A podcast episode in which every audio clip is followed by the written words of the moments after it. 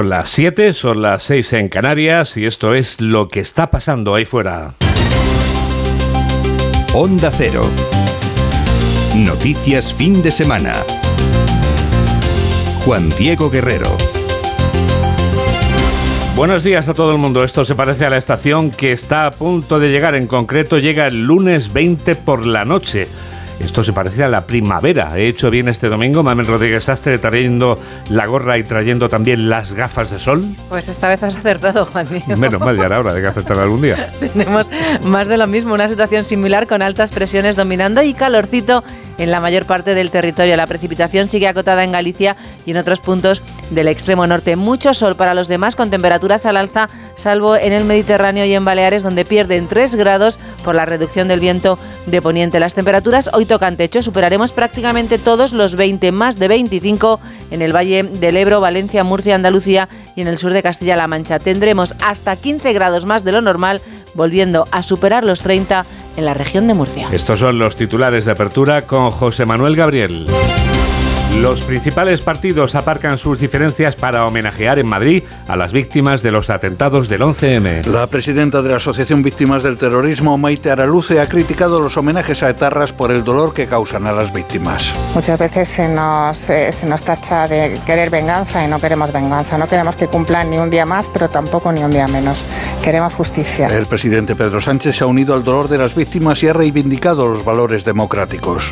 Y nos conjuramos para reivindicar la fortaleza de la democracia, de nuestro sistema de valores, de la sociedad en la que vivimos ante el fanatismo, el extremismo y la intolerancia. El popular Núñez Feijóo ha remarcado que tener presente a las víctimas es hacer una política decente. Y sobre todo mientras recordemos a su causa y sus familiares, estaremos haciendo una política decente, la política con mayúsculas. El Senado francés aprueba el polémico proyecto de reforma de las pensiones. La reforma que retrasa dos años la edad mínima de jubilación ha generado un fuerte descontento popular que vivió ayer otra jornada de movilizaciones. El presidente del gobierno, Pedro Sánchez, exige a la patronal que pacte con los sindicatos el reparto justo de los beneficios de las grandes empresas. Sánchez ha defendido que un sistema de pensiones dignas se garantiza sobre sueldos dignos. Por su parte, el dirigente de Podemos, Pablo Echenique, define patriotismo como mejorar la vida de la gente con acuerdos como el de la reforma de las pensiones. El coordinador general del PP, Elías Bendodo, exige al PSOE más explicaciones sobre el escándalo del Tito Bendy.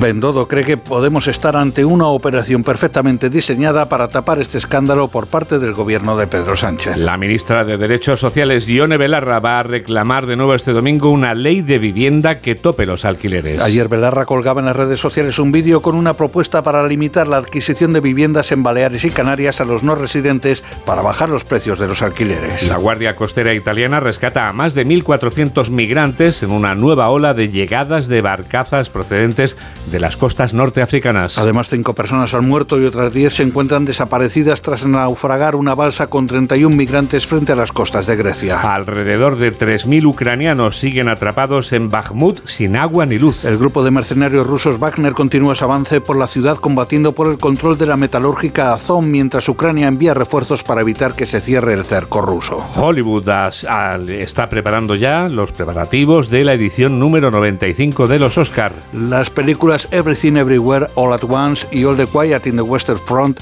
parten esta noche como favoritas. En deportes, el Real Madrid convoca de urgencia a su junta directiva ante la gravedad del caso Negreira. El Club Blanco planea personarse en la causa contra el Barcelona por el escándalo arbitral. En la Liga de Primera se dieron ayer estos resultados. Real Madrid 3, Español 1, Elche 1, Valladolid 1, Celta 3, Rayo 0 y Valencia 1, Osasuna 0. Y la estudiante asturiana María Piñera se ha proclamado en Soria campeona de España de cross universitario. 7 y 4, 6 y 4 en Canarias y tenemos toda la radio por delante.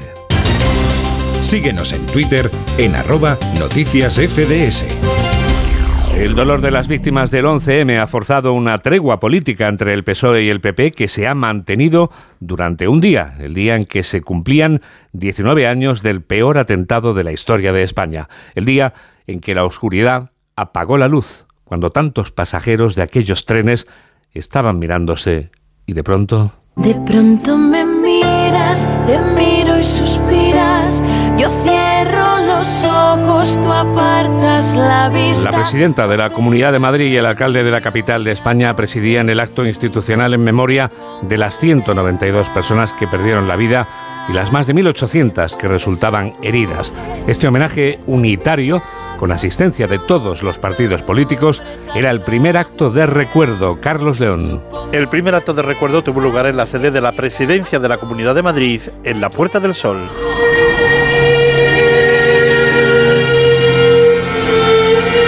En este acto se demostró la unidad de todas las fuerzas políticas, asistiendo a la colocación de una corona de laurel junto a la placa que recuerda a las víctimas de aquellos atentados, por parte de la presidenta Díaz Ayuso y del alcalde Martínez Almeida.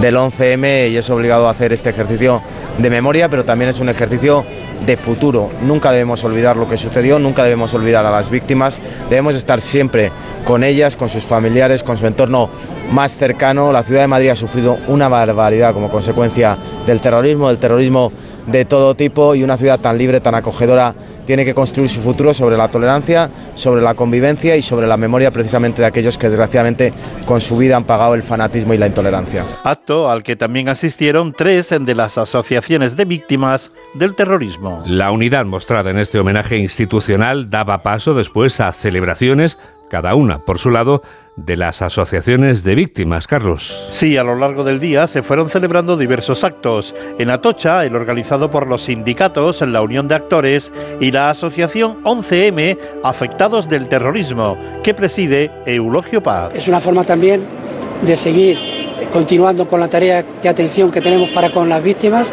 en sus diferentes necesidades médicas, psicológicas, sociales, de formación jurídicas y sobre todo de memoria, de memoria también porque bueno, desde el cabo de 19 años es importante la construcción de un relato, de una memoria de lo que ocurrió el antes, el durante y el después de esos atentados. Al mediodía, en el Bosque del Recuerdo del Parque del Retiro, donde la presidenta de la AVT, Maite Araluce, pedía justicia. Muchas veces se nos, eh, se nos tacha de querer venganza y no queremos venganza. No queremos que cumplan ni un día más, pero tampoco ni un día menos.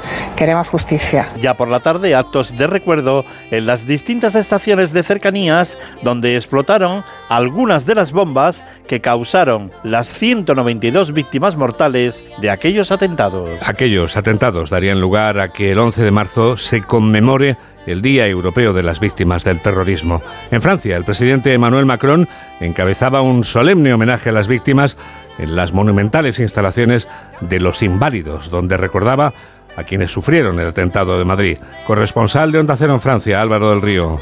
Ceremonia solemne y sobria en el patio de los Inválidos de París, la que ayer presidió Emmanuel Macron ante autoridades, familias y asociaciones para rendir homenaje a las víctimas del terrorismo, no solo en Francia, también en Europa, recalcó el mandatario galo en recuerdo a la tragedia de Madrid. Con este 11 de marzo conmemoramos las víctimas del atentado de Madrid, el 11 de marzo de 2004, y con ellas el conjunto de aquellos que fueron golpeados en sus carnes por el terrorismo, porque atacaron lo que tenemos en común valores de libertad, una manera de saber vivir, el apego al humanismo. No podemos ni debemos olvidar, aseguró el presidente francés, reiterando el compromiso y la acción del Estado en la lucha contra el terrorismo. El refuerzo del arsenal jurídico y material ha permitido abortar más de 70 atentados en la última década en Francia. Emmanuel Macron confirmó que el memorial del terrorismo que prometió abrirá sus puertas en 2027 para ser un lugar de análisis de la historia y de educación de conciencias. Autoridades, asociaciones de víctimas y familias se congregaban en este solemne y unitario homenaje celebrado en París, presidido por el mandatario francés. Aquí, en nuestro país, el mandatario español no presidía acto alguno y no asistía a ninguno de los celebrados en Madrid. Quien acudía al Bosque del Recuerdo era Alberto Núñez Feijóo, líder de la oposición. Pedro Sánchez improvisaba unas palabras sobre el 11M antes de participar en un acto del PSOE en Huelva, informa Laura Gil.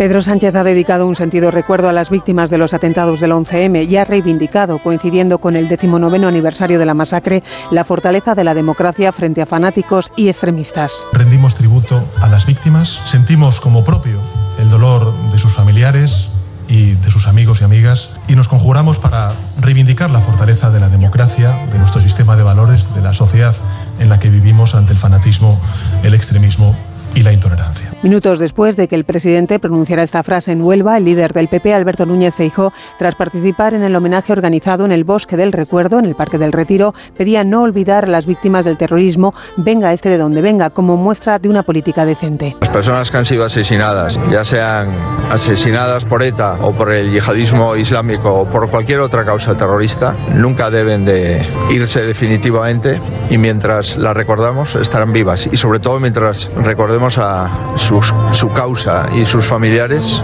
estaremos haciendo una política decente y estaremos haciendo la política que merece la pena, la política con mayúsculas. Hemos venido a mostrar nuestro respeto y nuestro compromiso humano y político. Con estas palabras, Feijó explicaba su presencia en uno de los lugares más simbólicos de los homenajes del 11M, antes de reclamar que la experiencia de nuestro país, uno de los más castigados por el terrorismo yihadista y de ETA, ha recordado, forme parte de los libros de historia que se estudian en las escuelas españolas. Ahora que acaban de cumplir 19 años de tan nefasto día, tan solo nos queda soñar con ver el año que viene algo como lo que ayer vimos en París, pero que podamos verlo en Madrid, aquí en España, que es donde todo sucedió, que podamos ver una solemne ceremonia de Estado con las autoridades, con las asociaciones de víctimas y con las familias, unidas por el respeto y el recuerdo, porque las víctimas merecen que nuestra memoria mantenga viva esa llama del recuerdo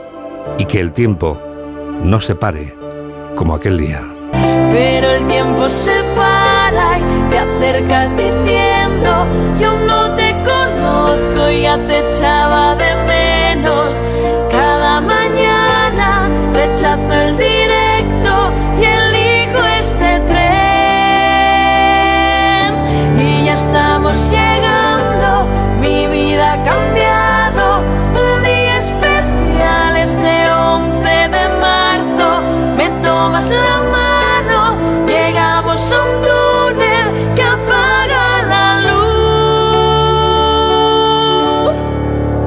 Ningún túnel apague la luz, que podamos divisar el camino y que tengamos el camino y la radio por delante. Los 78 días que faltan hoy para que vayamos a votar van a seguir siendo días de campaña electoral, porque la campaña electoral no se ha detenido desde que comenzó el año y no se detendrá hasta que acabe el año. Pedro Sánchez se lanzaba este sábado a la arena electoral en el primer mitin que recurría ya al eslogan oficial de los socialistas para el 28 de mayo. El presidente del gobierno defendía que el tiempo va a darle la razón con la reforma de las pensiones del Ejecutivo. Carmen Sabido. La reforma de las pensiones es la principal base electoral de Pedro Sánchez. El líder socialista considera que la reforma del Gobierno garantiza el sistema con unas pensiones dignas y frente a las críticas de la patronal que le acusan de voracidad recaudatoria, Sánchez asegura que el futuro le dará la razón. El futuro da la razón a las políticas de progreso. Hoy cuando vemos a la derecha y a la ultraderecha bramar y descalificar el acuerdo sobre las pensiones, el futuro dará la razón aquellos que defendemos que hay que revalorizar las pensiones y que es posible también con ello garantizar las pensiones del presente y del futuro. Sánchez demanda cuatro años más de gobierno socialista porque para revertir las políticas neoliberales de los gobiernos de Rajoy se necesita una década. El líder socialista apela a los militantes a defender con orgullo lo que piensan. Que si piensas en que hay que tener un estado del bienestar robusto, si piensas que hay que subir el salario mínimo interprofesional, revalorizar las pensiones, si piensas que la mitad de la población femenina debe tener los mismos derechos que la otra mitad, entonces, entonces merece la pena defender lo que piensas. El presidente exige a los empresarios que pacte con los trabajadores una subida salarial digna en sintonía a los beneficios que obtienen. Los socios internos y externos del gobierno decían esta boca es mía en las últimas horas. La ministra Yone Belarra, a la sazón líder de Podemos, anunciaba este sábado que el Partido Morado quiere que las viviendas de alquiler habitan en Canarias y Baleares, que esas viviendas no pasen a estar en manos de quienes lleguen de fuera. Podemos propone limitar la compra de vivienda a los no residentes. No tiene sentido que la gente que no vive en las islas pueda comprar y acaparar viviendas haciendo subir los precios mientras sus residentes no encuentran un alquiler decente en el que vivir. Desde el Gobierno vamos a presionar y a trabajar para que las islas puedan llevar a cabo esta solución insular. De vuelta a la península, el socio externo preferente del PSOE vuelve a asomar la cabeza. Uriol Junqueras no se mordía la lengua este sábado y atizaba a los que no atinan a fabricar trenes que quepan por los túneles. El presidente de Esquerra dejaba en evidencia a los socialistas con quienes su partido había aprobado tan solo un día antes los presupuestos catalanes. Onda Cero Barcelona, Rubén Calvo. Tan solo 24 horas después de la aprobación de los presupuestos catalanes, Esquerra Republicana ha comenzado su ofensiva contra los socialistas. Y es que los independentistas tienen que marcar distancias para que no parezca que hay un nuevo tripartito en Cataluña. Y es que las cuentas catalanas han sido apoyadas por el PSC, pero también por los comunes. Este sábado, Oriol Junqueras ha querido dejar claro que ellos no quieren saber nada de acuerdos como este último, que no les busquen. Nosaltres no juguem a segmentar el país, no juguem a nosotros no jugamos a segmentar el país, no jugamos a dividirlo, sino que jugamos constantemente a coserlo. Y estamos seguros de que esta es la apuesta ganadora para Cataluña. No queremos que nuestras instituciones estén en manos de aquellos que son incapaces de hacer pasar un tren por dentro de un túnel, que son los del PSC. Que són els del PSC. Junqueras carga contra los socialistas, pero también contra sus antiguos socios de gobierno de Junts. Dice que son los de siempre y asegura que están haciendo teatro. En la misma línea se ha expresado la secretaria general de Esquerra, Marta Rubira, en una intervención telemática desde Ginebra, donde sigue huida de la justicia. Elías Bendodo se ocupaba este sábado de recordar al PSOE que tiene mucho que explicar sobre las andanzas del Tito Berni y sus compañeros de correrías. En el caso mediador, el coordinador general del Partido Popular recordaba a los socialistas que dicen que el caso mediador es cosa de cinco diputados, le recordaba lo que los socialistas dijeron en su momento sobre el caso de los ERE cuando argumentaban es cosa de cuatro golfos. Jorge Infer.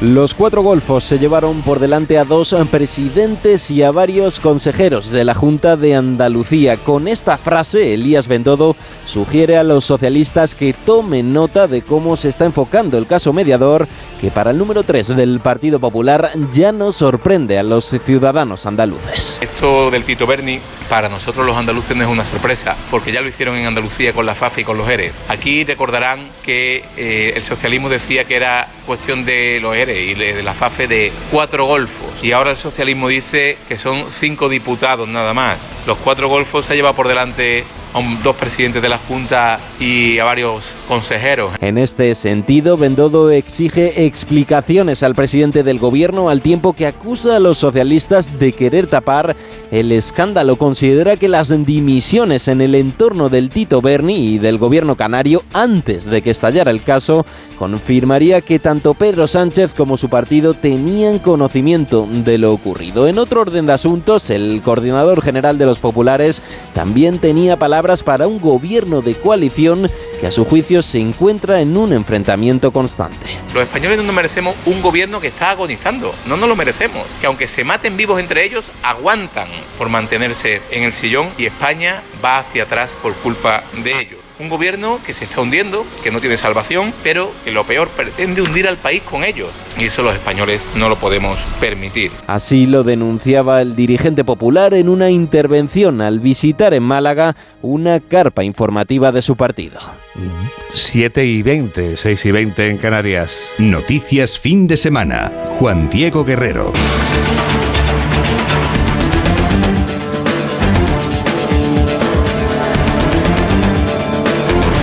Y ahora una pregunta inquietante, atormentadora y perturbadora. ¿Quién es Li Qiang?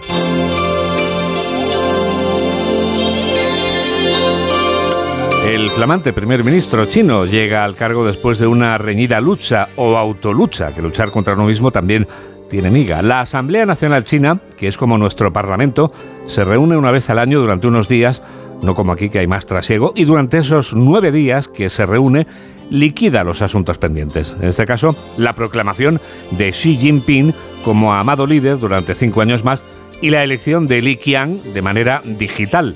no hablamos de tecnología, sino del dedo del amado líder. Crónica de la corresponsal de Onda Cero China, Laura Laplana. La Asamblea Popular Nacional finalizará hoy las votaciones para elegir a los miembros del Poder Ejecutivo de China que gobernará durante los próximos cinco años.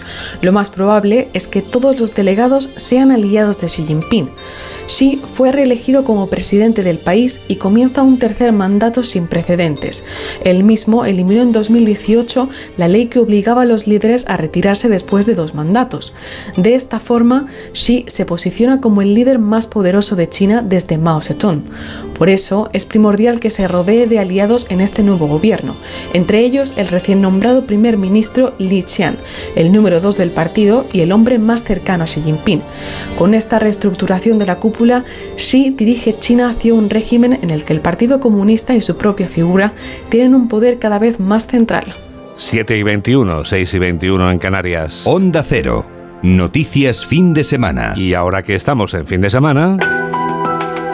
Vamos a recordar lo que ha pasado de lunes a viernes. Se ocupa de ello Yolanda Viladcans. El Día Internacional de la Mujer ha marcado toda la semana por su celebración y por el visto bueno de la reforma de la ley del solo sí es sí, con los votos a favor de PP y Ciudadanos y la abstención de Vox. Nosotros no impediríamos que se admita a trámite, no participaríamos en la inmensa irresponsabilidad que en vísperas del 8 de marzo se tira el feminismo a la cabeza de unos o de otros. Que el sentido del voto de compromiso va a ser abstención. Si la ley tenía ese fallo, se tiene que rectificar para que no haya lugar a interpretaciones de un sentido o en otro sentido. Los socios de gobierno, Unidas Podemos, votaban en contra. La ministra de Igualdad, Irene Montero, perdía la batalla. Es evidente que hay que dar una respuesta ante las decisiones judiciales de bajadas de penas. Yo creo que esa respuesta debería ser una respuesta unitaria del Gobierno y de la mayoría feminista de esta Cámara, pero el Partido Socialista no ha querido el acuerdo, ha preferido darse la mano del Partido Popular. El inicio de su tramitación parlamentaria llegaba un día antes del 8M. Porque estamos cansadas de escuchar a gente que nos grita por la calle y que nadie haga nada y porque queremos más derechos tanto para las personas trans como LGTB. Porque es necesario, porque nos tenemos que apoyar de todas las mujeres, ¿no? Tanto mujeres como hombres. Día que también celebraban las mujeres más pequeñas. ¿Vosotros sabéis lo que se celebra? Día de la Mujer Trabajadora. ¿Y eso qué es? Pues un día especial para nosotras. ¿Por qué?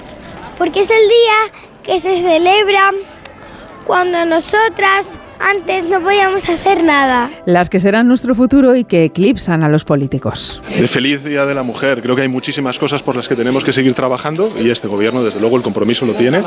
El compromiso lo tiene de, de seguir eh, trabajando por esa igualdad real y efectiva entre hombres y mujeres. Usted no puede llamarse feminista cuando han aprobado una ley que ha beneficiado a más de 730 agresores sexuales y lo que queda, lamentablemente. Ustedes no pueden llamarse feministas cuando impulsan una ley trans que borra a las mujeres y que va a causar daños irreparables a niñas y adolescentes. Con acuerdo de los socios de gobierno en la reforma de pensiones, evita el recorte, busca el ingreso en las cuotas más altas. La COE se opone, los sindicatos lo valoran. La fórmula que se está poniendo en marcha o que se quiere poner en marcha es una fórmula que protege el sistema de pensiones, que protege a la población pensionista y que garantiza que tratamos de manera comparable a las futuras generaciones de pensionistas como estamos tratando hoy a las de los pensionistas y las pensionistas que contribuyen a financiar con su esfuerzo quien está hoy en la población activa. Un plan que cuenta con luz verde de Bruselas que ha permitido que no se alargue el periodo de cálculo.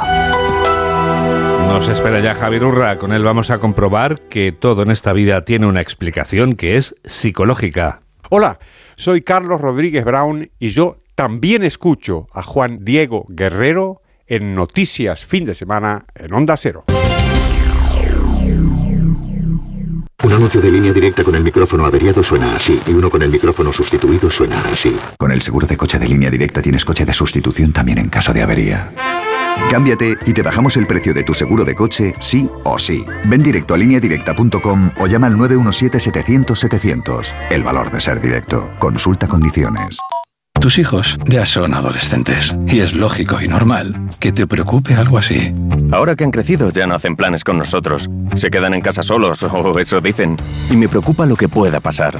Pues eso con Securitas Direct tiene solución, porque con su alarma estarán protegidos dentro de casa ante cualquier emergencia y con sus cámaras podrás ver que todo va bien, porque tú sabes lo que te preocupa y ellos saben cómo solucionarlo. Llama ahora al 900-272-272 o entra en securitasdirect.es. Has llegado ya. Me están reclamando el pedido. El GPS marca Agapito Méndez 28, pero no hay nadie. En Álava. No, Ávila. ¡Ay, madre! Si la tecnología se pone difícil, pásate a la tecnología eléctrica con la gama Citroën Pro en los Business Days. Ofertas únicas con stock disponible hasta el 20 de marzo. Citroën. Condiciones en citroen.es.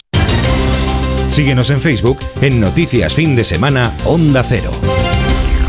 7 y 25, 6 y 25 en Canarias y llega el minuto psicológico.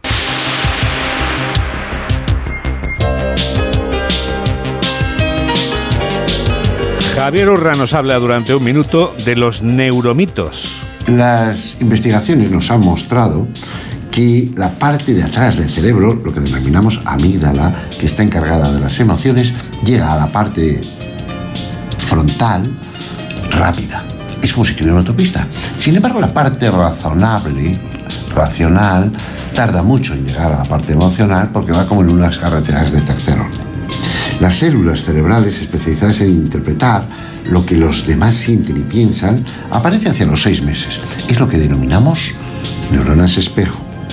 Y quiero corregir algunos eh, errores. Por ejemplo, esa difundida creencia de que normalmente utilizamos solo una pequeña parte de nuestro cerebro, el 10%, carece de toda base empírica.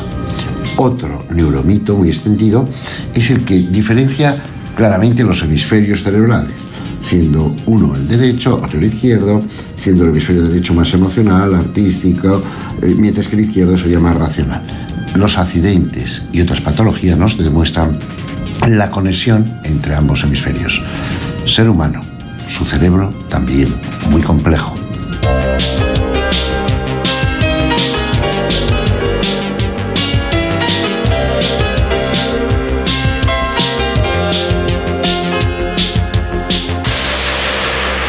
Festival de Málaga afronta este domingo su tercera jornada. El certamen cinematográfico del que es patrocinador A3 Media tiene todavía ocho días por delante. El realizador Alberto Rodríguez era quien se convertía este sábado en protagonista de la jornada. Desde la capital costasoleña, Isabel Sánchez, buenos días. Buenos días. Tras los cinco Goyas con modelo 77, ayer Málaga le rendía homenaje con el premio Retrospectiva. Son ocho las películas que tienen su haber Alberto Rodríguez, pero todas ellas de gran éxito, destacando sobre las demás La Isla Mínima, con la que obtuvo diez Goyas, entre ellos el de Mejor Película. La cinta, señala el director sevillano, la más especial para él. Fue una película que muy especial. Ha sido una película que, aparte de los premios que están muy bien y son muy importantes, sobre todo lo que ha tenido es el respaldo del público de manera mayoritaria aquí en España. Hizo casi un millón 200.000 o 200 y pico mil espectadores, que es muchísimo. Hoy será Blanca Portillo la que recoja el principal homenaje, el premio Málaga y dos directores que ya tienen biznaga de oro vuelven a Málaga, Elena Trapé con Los Encantados y Gerardo Herrero con Bajo Terapia. Y A3 Media presenta Los Buenos Modales. Esta noche sabremos cuál es la sucesora de la película de la que ahora hablamos como ganadora del Oscar al mejor largometraje.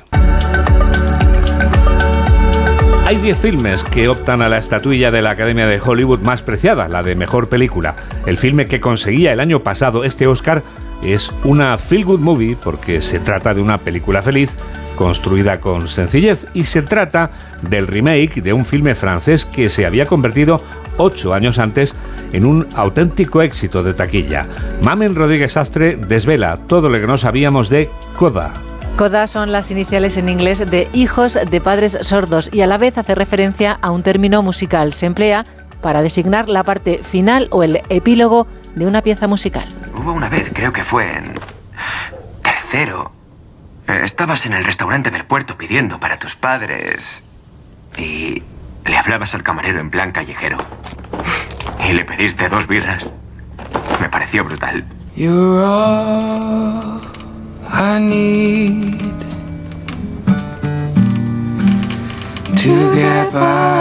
Emilia Jones, la protagonista, aprendió el lenguaje de signos para la película. Tardó nueve meses. Los tres actores que forman parte de la familia son integrantes de la comunidad sorda. La gente a la que le asusta cantar no suele apuntarse al coro. Los compañeros me ponen nerviosa. Antes se reían de mí. Hablaba raro cuando empecé en el colegio. Tú eres la chica de la familia sorda. Todos menos tú. Y cantas. Y eres buena. También tuvo que ir a clases de canto y aprendió a capitanear un barco de pesca. Hola. Tú eres... Ruby. Ruby Rossi. ¿Qué vas a cantarnos para empezar? Both Sides Now, de Johnny Mitchell. And now they own. Cantar y traducir con lenguaje de signos fue, según dice ella, el momento más difícil. ¡Chúpamela! ¡Sí, he dicho! Lo, lo ha dicho él, no yo. ¿Algún problema, Frank? Estamos hartos de tanta mierda, Gio. Sí. Te da igual si esa gente nos ahorca con tanto control. Porque aquí solo ganáis dinero vosotros. Que os den por culo. Con una caña abierta, que. Yo paso de la subasta. Y este momento, la escena de la reunión de los pescadores, también le resultó difícil. Tuvo que aprenderse las líneas de toda la familia, la de los pescadores y las suyas. Me llamo Bernardo Villalobos. Bernardo, Ber... Si no sabéis decir la R, por favor, por favor, no os pongáis en evidencia y llamadme señor V.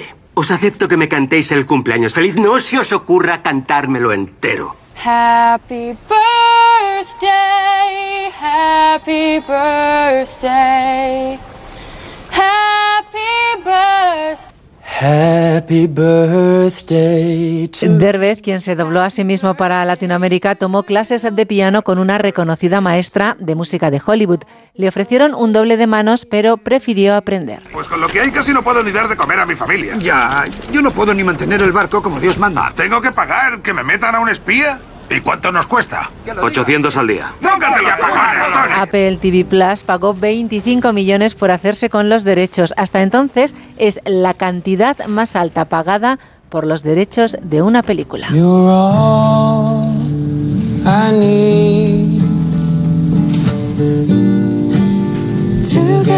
Dentro de unas horas conoceremos cuál es la sucesora de Coda. Ayer decíamos que las casas de apuesta lo dan todo por todo a la vez en todas partes, que es la película de la que hablamos ayer. Ahora, dentro de unos segundos, nos espera la revista de prensa. Hola, soy Cristina Villanueva y yo también escucho noticias fin de semana de Onda Cero con Juan Diego Guerrero. Llegar a casa es un momentazo, pero es lógico y normal que pienses algo así. Lo que más me preocupa cuando pienso en mi casa son los y si...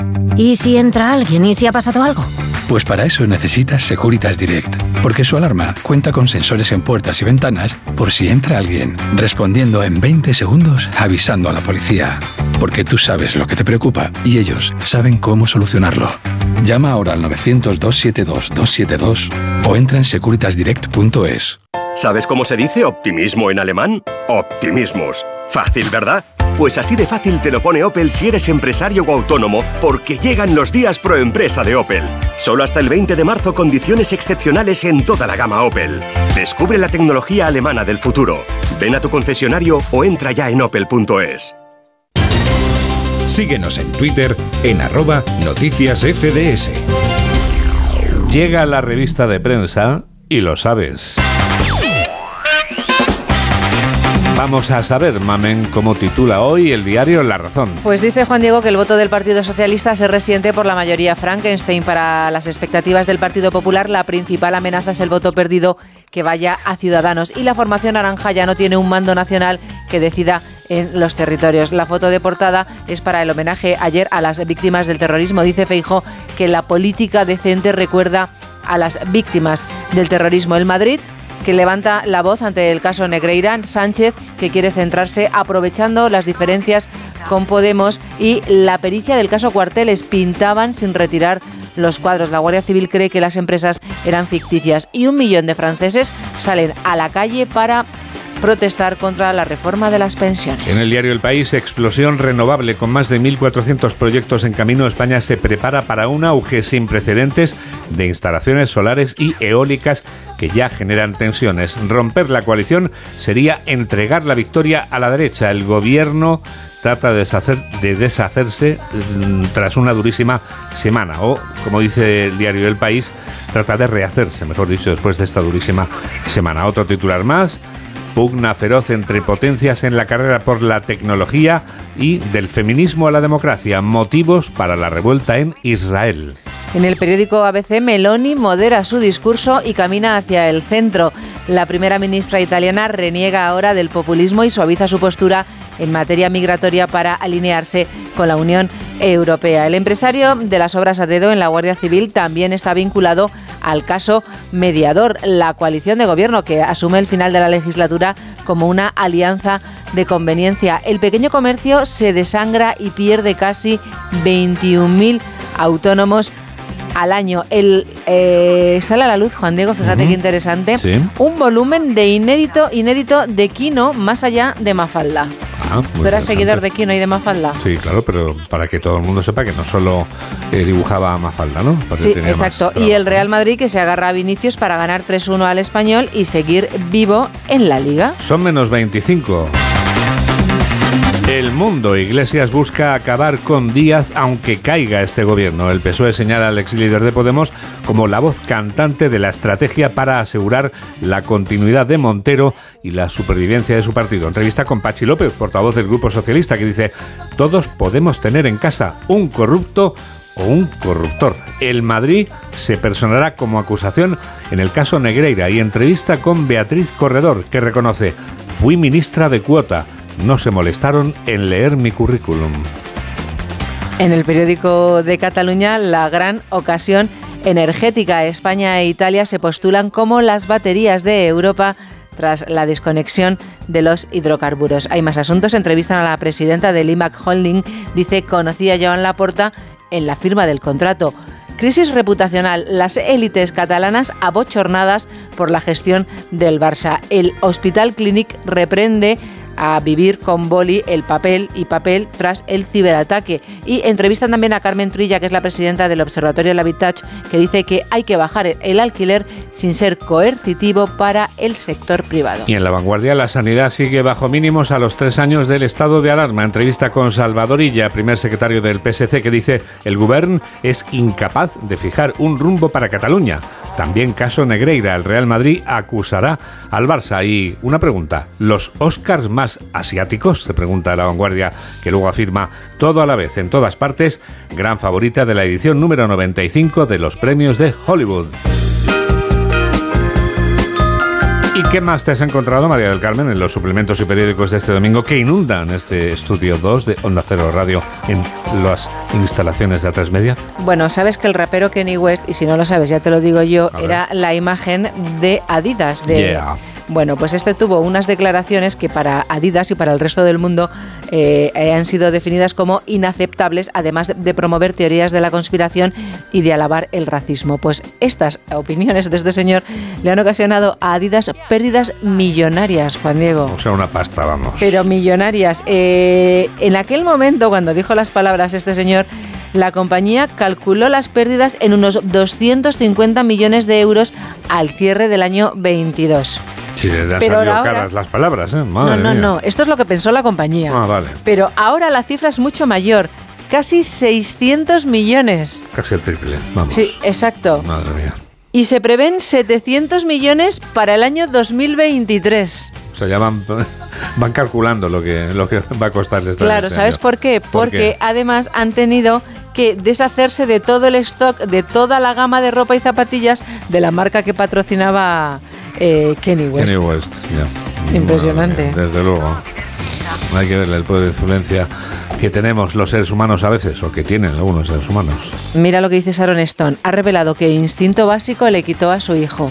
Sí. Sí, porque en aquel momento estaba eh, en trámites de separación de su marido y mira lo que le preguntó el juez al niño en aquel momento en el juicio. Le dijo, ¿sabes que tu madre hace películas sexuales? Películas sexuales. ¿Cómo hemos avanzado afortunadamente? Cómo hemos progresado, sí, porque además, fíjate, es una película eh, que sin duda, evidentemente, a ella le, le cambió radicalmente para mejor su carrera cinematográfica. Aunque no es la única película que ha hecho. Sharon Stone, evidentemente, ha hecho muchas películas. Pero bueno, Y está estupenda, por cierto. Eh, a ver, ¿qué más te has encontrado por aquí? pues mira, la cara oculta tras el brilli brilli de los influencers, según un documental que hace hoy el periódico El Mundo. The World. El Mundo, eh, depresión, acoso, agotamiento y falta de intimidad. Así llevan la fama quienes viven de las redes. Ellos han hablado con tres Influencers. influencers, con Hamza Zaidi, que tiene 26 años. Sí. Dice que la gente se está cansando de las fotos perfectas, que prefieren ver la realidad. A este le sigue toda una generación de marroquíes que ha crecido sin referentes. Eso es lo que dice. Luego también han hablado con Luc Loren, que tiene 32 años. Mira, pasa nueve horas al día mirando el móvil. Nueve horas al día. Y la mayoría de ellas dice, estoy mirándome a mí mismo. Madre mía. dice, ¿cómo no voy a estar obsesionado con mi imagen? Claro. Ya me imagino, me Debería hacérselo mirar. Nueve Dice, a veces, Bárbaro. dice, a veces me Claro. pregunto si no seremos eh, el mayor experimento social de la historia. No sé si sería capaz de vivir de otra manera. Hay vidas más allá. Hay muchas vidas, Sí, hay sí, hay muchas vidas. hay muchas vidas ahí fuera. Al Sí. menos hay otras vidas. A lo mejor no son muchas, muchas, pero hay algunas. Hay algunas. Lucía Bellido, que también han hablado con ella, tiene 19 años, es creadora de contenidos de Instagram, tiene 2,5 millones de seguidores. Qué pasada. ¿eh? Juan Diego. Hay que ver. Y en TikTok 9,4 millones. Madre mía.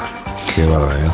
Eh, dice, sufro acoso prácticamente a diario. Cada día hay alguien que se pasa de la raya conmigo. Cuando fui siendo conocida, empecé a grabar mis vídeos con un cartel en el que ponía, no me mires las tetas, tengo 12 años. En fin. Bueno, ahora esta es la parte como negativa, ¿vale? Ya, ahora- Entre 100.000 y un millón de euros pueden ganar al año un influencer. Los más potentes superan el millón. Es una pasada, ¿eh? desde luego. Es Está- espectacular. Es espectacular el- la cantidad de ingresos que reciben, sí. Oye, cada uno se busca la vida como mejor le parece. Y mira si les ha salido bien la historia, ¿eh? Así que, oye, Hoy le voy a poner deberes a Santiago Córdoba, vamos Diego, a ver, ¿de qué se seguro trata? que nos está escuchando Santi siempre. mientras siempre. pasea. Pues me ha llamado la atención, bueno, como a todo el mundo, Sí. el accidente del Pegasus este en Robledo de Chabela. Sí. Pues mira lo que se pregunta hoy el periódico. Dice, las 3.608 multas de Luis Manel, el bombero piloto del helicóptero de la DGT. Dice, han encontrado al protagonista del siniestro de uno de los pájaros utilizados por la DGT para cazar a los conductores. Tras su positivo en cocaína, se abre un gran debate. Según los expertos consultados, en la reclamación de las multas podría solicitarse la comprobación del estado en la que el piloto ayudó a tomar las imágenes. Sí. ¿Es un caso insólito? Bueno, es un caso insólito. Eh, no sé, pero se lo preguntaremos a Santi, sí, sin duda. Ya, pero vamos, tendrías que averiguar si el piloto que te puso la multa era Claro, este señor y si en ese momento, pues Es complicado, sí, hay que investigar bien. es complicado. Hay que investigar bien, sí. ¿A quién estás encontrado? Te faltan todavía dos minutos, tienes todavía. A Angela. Merkel, Juan Diego. Hombre, Angela Merkel ¿A qué se dedica vidas. Angela Merkel? Eso es que ha sido de ella. Pues solo en una ocasión ha hecho algo de autocrítica de su mandato. Mientras la ex canciller alemana pasea, Muy bien. bueno, compra tartas, esto está mejor, Estupendo. y adorna su nueva oficina. bien, Hombre, esperemos que, no sé, que ya la haya adornado. Bien, sí, claro, oye. Ha tenido tiempo de adornarla desde que dejó la Cancillería, ¿no? O sea que- Dice, hay cosas que no cambian. Angela Merkel a sus 68 años se mantiene fiel a la mítica chaqueta fucsia sin solapas ni a la Me estoy gargantilla. dando cuenta de la foto, es verdad, Sí. es que siempre lleva el mismo modelo, ¿eh? El mismo modelo siempre lleva. Sí. Es verdad, es verdad. Dice, acaba de ser fotografiada comprando alguna de sus tartas favoritas en una panadería en Berlín, en su panadería favorita. Bueno, pues a mí también me gustaría dedicarme a pasear, A pasear, por ejemplo. comprar bien. tartas y adornar tu A oficina, comprar ¿verdad? tartas y adornar mi oficina todo el día. claro, claro. Lo- Si esas fueran tus preocupaciones, imagínate, claro. Hay que ver. Bueno, y te voy a hablar del underboob. ¿Sabes qué es esto? I don't know. Seguro que lo vemos esta noche mucho en el estilismo de las mujeres en los Oscar, Oscar. a ver. Sí, porque Rosalía se ha apuntado al underboob. Ah, ahora ¿Lo ves entiendo aquí? lo que es, ahora entiendo lo que es, vale. Dice eh, que apareció en unos premios luciendo un llamativo conjunto negro que muestra la ropa interior, ¿vale? Esto Sí. está como muy de moda, esto de enseñar la ropa Sí, interior y el cierto. resto llevar transparencias. Ajá. Y un escote underboot, es decir, mostrando la parte inferior del pecho. El pecho, sí. ¿Lo ves? Ahora, ahora, ahora lo entiendo, ahora lo entiendo, sí. Una tendencia que han puesto de moda famosas y celebrities como Heidi Klum y Kim Kardashian. En la entrevista de Shakira con Jimmy Fallon, ella lleva ese modelo mostrando la parte inferior del pecho. Pues mira que ayer lo estuvimos Ese- ¿me pusiste tú el viéndolo y vídeo? bailando, pero no. Tú me pusiste el vídeo, No, no tú me lo descubriste y es una pasada. ¿Cómo se sabe la canción? Todos los que están en el programa de Jimmy Yo Fallon. creo que se ha convertido en todo un himno. Vamos, ha sido tremendo. que sale por aquí por la prensa y digo, a ver si veo. Bueno, es que llevo, llevo dos. Dos, Dos looks. modelos, Sí, decir. Dos modelos. Dos looks, Ahora ¿no? no me acuerdo. Bueno, pues has acabado en todo lo alto, porque es la mejor manera de terminar, recordando eh, lo que vamos a ver esta noche en los Oscars de Hollywood y llevaremos sí, todo en toda la vez en todas partes se convierte en la ganadora como pronostican las casas de apuestas. Ahora vamos a navegar un poquito.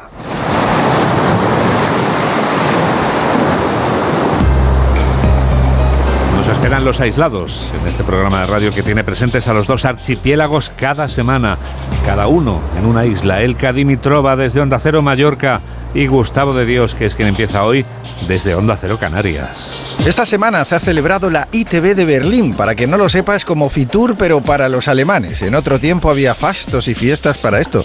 Canapés por un tubo, periodistas invitados a costa del erario público y fotos grupales de inauguración de pabellones de Canarias. Este año era todo como muy yo que sé que qué sé yo, porque la cosa en el gobierno de Canarias no está para fiestas. Este martes, pasado mañana, el presidente del gobierno de aquí, que se llama Ángel Víctor Torres, comparecerá un pleno especial y monográfico en el Parlamento de Canarias con el asombroso y fantástico caso del Tito Berni, su sobrino, el guardia civil y The Mediator. Una trama cutre, casposa, miserable, mugrienta, cochambrosa, indecente, mezquina, infortunada, perversa, lastimosa, lamentable y en general vergonzosa. No va a salir nada nuevo porque aquí hay muy poco más de lo que ya se ha visto, pero el show tiene que continuar. El miércoles el presidente se marcha a Marruecos a una visita institucional y hasta allí que te vi tararí al tiempo. Aquí no ha pasado nada.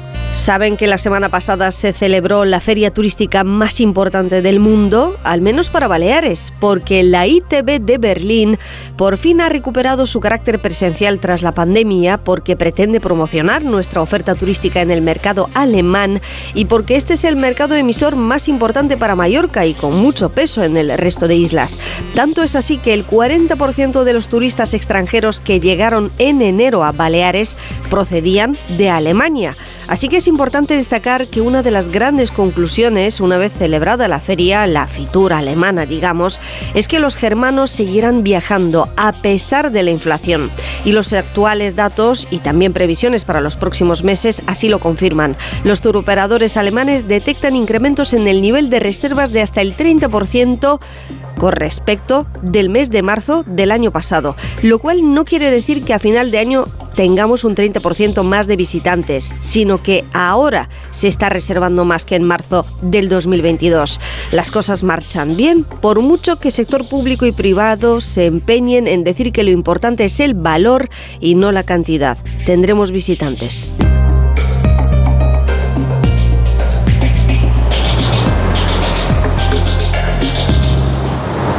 8 menos 12, 7 menos 12 en Canarias y llegados a este punto...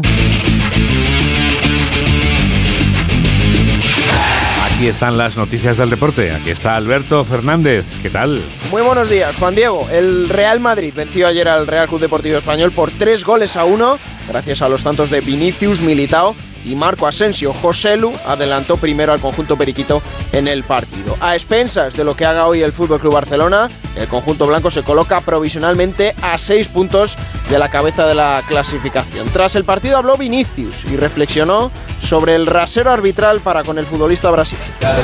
É um pouco difícil, né? Sempre ter que, que falar disso, pero quando é comigo, os árbitros não pitam, não, não sacam tarjeta para os demás, pero sempre que hago a primeira falta, sacam a tarjeta para mim, pero é o que há e tenho que, que intentar melhorar e tentar estar com a cabeça tranquila para, para jugar y ayudar a mi- mis amigos. ¿Pero qué está pasando, Vini? ¿Es- ¿Se está siendo injusto contigo? ¿Te protegen poco los árbitros? No, yo no quiero que los árbitros me protejan, quiero que, que hacen lo correcto y pita la falta que, que es para pitar, sacan la tarjeta que, que es para sacar, pero los árbitros siempre pasa eso con Madrid, con, conmigo. Esta temporada está pasando mucho, no puede ser que, que soy el jugador que más, sa- más falta me hace y, y el jugador que más tarjeta tiene. Eh, hay que pensar porque los árbitros sacan la tarjeta cuando el jugador ya me ha hecho 15 faltas y 89 minutos. Mejor que nos saque y, y- y tenemos más tiempo. De Vini también habló su técnico, Carlo Ancelotti, después de la victoria del conjunto madridista ayer sobre el España. Yo creo que hoy, creo que de- quiero destacar, a mí me ha parecido muy, muy ejemplar su actitud, no ha protestado, no ha dicho nada, eh, eh, eh, ha jugado muy bien, tiene que seguir así, tiene que seguir así, es claro que le han dado demasiadas amarillas por las patadas que recibe. El Real Madrid, además, para la jornada de hoy ha convocado una junta urgente para las 12 del mediodía para que se reúna la directiva a fin de decidir las acciones oportunas en relación al caso Negreira, tras las acusaciones que la Fiscalía presentó este pasado viernes en su denuncia contra el Fútbol Club Barcelona. Así rezaba el comunicado que el Club Blanco publicó ayer, pronunciándose con ello por primera vez públicamente en este asunto. Más partidos en lo deportivo. La victoria del Celta de Vigo ayer 3-0 sobre el Rayo Vallecano. El empate a 1 entre el Elche y el Real Valladolid y la victoria del Valencia por 1 a 0 sobre Osasuna, gracias al gol de Justin Kluivert. Los de Baraja salen de puestos de descenso, partido con polémica también, porque Iglesias Villanueva expulsó hasta en dos ocasiones a jugadores de Osasuna que el VAR tuvo que corregir. Yago Barrasate, entrenador rojillo, acabó enfadado tras el partido. Bueno, estoy muy enfadado con el partido que hemos hecho, pero por eso también. Creo que la semana demuestra un poco lo que queremos entender, pero es difícil de entender. Creo que Osasuna ha sido ejemplar desde el lunes no ha hecho quejas, ha hecho dos solicitudes y habéis visto hoy, ¿no? Eh, es que la primera nos dicen que le da con la mano, pero por si acaso saca la roja. Y la segunda lo mismo. Y el penalti que no es tal. Y el rasero en las tarjetas. Entonces, hacemos un esfuerzo, queremos calmarnos, bajar las pulsaciones, entender ciertas cosas, pero visto la semana, desde el lunes a hoy, a mí se me hace muy difícil seguir creyendo en esto. Para hoy a las 2 de la tarde, Mallorca, Real Sociedad, a las 4 y cuarto, Sevilla, Almería, a las 6 y media, Villarreal, Betis y desde las 9 de la noche en San Mamés, Athletic de Bilbao, Fútbol Club Barcelona. Con el caso Negreira en primera plana informativa, el técnico azulgrana Xavi Hernández hace las veces de portavoz del club. Bueno, esto es un tema que lo, ocupa y quizá, quizá le preocupa, no lo sé, es una pregunta para, más para, el Presi, pero él, dice que estemos tranquilos, que trabajemos, este, que, estemos por el fútbol y en eso, en eso estoy. Eh, no, hemos hablado de este tema en el vestuario, hemos hablado de fútbol y esto es lo que me, eh, me conviene y además me, me, me, ocupa de alguna manera, ¿no? Así que no te puedo decir más. Y en segunda división, partidos de esta jornada 31, en la jornada de ayer, victoria de Leibar por 1-0 sobre el Burgos, que le convierte en nuevo líder de la categoría de plata con 59 puntos, ya que el anterior líder, la Unión Deportiva Las Palmas, no pasó del empate a 2 con el Málaga, equipo que está en puestos de descenso. Los otros dos partidos de la tarde de ayer acabaron sin goles, empate a cero entre Alavés y Lugo, mismo resultado entre la Unión Deportiva Ibiza y el Villarreal B. Para hoy a las 2 de la tarde, Real Zaragoza Leganés, a las 4 y cuarto Real Sporting Mirandés, a las 6 y media y doble turno con el Cartagena Andorra y el Levante Unión Deportiva. Para las 9 de la noche cerrará la jornada dominical en el Estadio Nuevo Los Cármenes, Granada, Sociedad Deportiva Ponferrada.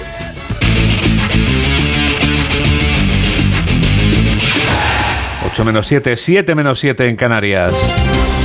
Estos son los titulares de cierre con José Manuel Gabriel y Mamen Rodríguez Astre. Los principales partidos aparcan sus diferencias para homenajear en Madrid a las víctimas de los atentados del 11. La VT ha criticado los homenajes a etarras. Pedro Sánchez ha reivindicado los valores democráticos y Núñez Feijó ha remarcado que tener presente a las víctimas es hacer una política decente. El Senado francés aprueba el polémico proyecto de reforma de las pensiones. La reforma que retrasa dos años la edad mínima de jubilación provocó ayer otra jornada de movilizaciones. Pedro Sánchez exige a la patronal que pacte con los sindicatos el reparto justo de los beneficios empresariales. Pablo Echenique de Podemos define patriotismo como mejorar la vida de la gente con acuerdos como el de la reforma de las pensiones. El popular Elías Bendodo exige al PSOE más explicaciones sobre el escándalo del Tito Berni. Bendodo cree que Podemos estar ante una operación para tapar este escándalo por parte del gobierno de Pedro Sánchez. La ministra Ione Belarra va a reclamar de nuevo este domingo una ley de vivienda que tope los alquileres. Belarra ha propuesto limitar la adquisición de viviendas en Baleares y Canarias a los no residentes para bajar el precio de los alquileres. La Guardia Costera Italiana rescata más de 1.400 migrantes procedentes de África. Además, cinco personas han muerto y otras diez se encuentran desaparecidas tras naufragar una balsa frente a las costas de Grecia. Alrededor de 3.000 ucranianos siguen atrapados en Bakhmut sin agua ni luz. El grupo de mercenarios ruso Wagner continúa su avance por la ciudad combatiendo por el control de la metalúrgica Azov. Hollywood alista los preparativos de la edición 95 de los Oscars. Las películas todo a la vez en todas partes y sin novedad en el frente pasan esta noche como favoritas. Deportes, el Real Madrid convoca de urgencia su junta directiva ante la gravedad del caso Negreira. El Club Blanco planea personarse en la causa contra el Barcelona por el escándalo arbitral y en la Liga de Primera se dieron ayer estos resultados. Real Madrid 3, Español 1, Elche 1, Valladolid 2, Celta 3, Rayo 0 y Valencia 1, Osasuna 0. Y el estudiante que se me olvidaba, Asturiana María Piñera, que se ha proclamado en Soria campeona de España de cross universitario. En cuanto al tiempo, para hoy está prevista una bajada de las temperaturas en el área mediterránea y una subida en el resto de la península. En zonas altas y canarias se espera que los termómetros superen los 30 grados. El extremo norte peninsular estará nuboso o cubierto con probables precipitaciones débiles. Esto es...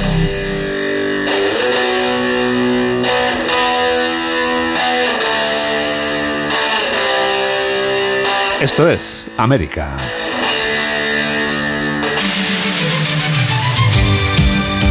Y este es Agustín Alcalá. Los primeros Oscar después de la aguantada que dio la vuelta al mundo, la de Will Smith a Chris Rock del pasado año, se entregan hoy en Los Ángeles y la Academia de las Artes y las Ciencias Cinematográficas no quiere ver ninguna gota de sangre en el parqué del Teatro Dolby de Los Ángeles. Tanto es el miedo a que alguien se lía bofetada si no gana una estatuilla o se sienta insultado y se líe a mamporros que el color rojo ha sido vetado. La alfombra, por donde pasean las estrellas de Hollywood, ha sido cambiada por vez primera en más de 60 años y no será roja, color maldito, sino champán, un marrón claro. Por esa alfombra van a pasear muy orgullosos los protagonistas de todo a la vez en todas partes. Una cinta nominada a 11 estatuillas y que puede acabar la velada con el Oscar a la mejor película, al mejor guion original, a la mejor actriz para Michelle Yeoh, al mejor director para el dúo de Daniel Kwan y Daniel Schneider y a los mejores actores de reparto para Jamie Lee Curtis y Ke Huy Kwan. Demasiado premio para un largometraje difícil de definir. Unos lo llaman comedia y una parodia de artes marciales con tintes de ciencia ficción y otros lo consideran inaguantable